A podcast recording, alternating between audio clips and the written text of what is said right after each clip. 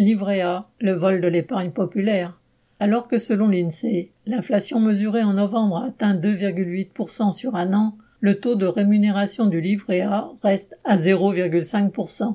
La maigre épargne des familles populaires, quand elle existe, est souvent déposée sur ce livret. Elle perd donc actuellement 2,3% en valeur réelle sur un an, l'équivalent de 23 euros par an perdus pour 1000 euros. Depuis 2018, le gouvernement Macron a fait modifier le mode de calcul du taux du livret A d'une façon largement déconnectée de l'indice officiel de la hausse des prix.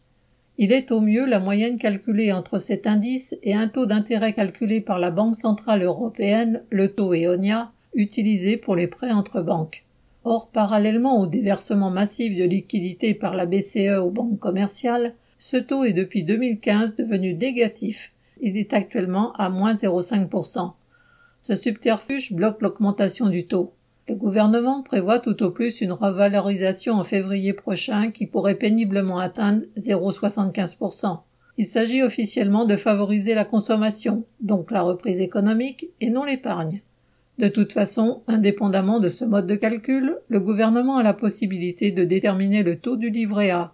En 2016, Hollande d'ailleurs s'en était servi, non pour augmenter, mais pour bloquer son taux de rémunération. Il est vrai que le monde appartient désormais non à ceux qui se lèvent tôt, mais à ceux qui fixent les taux. Christian Bernac.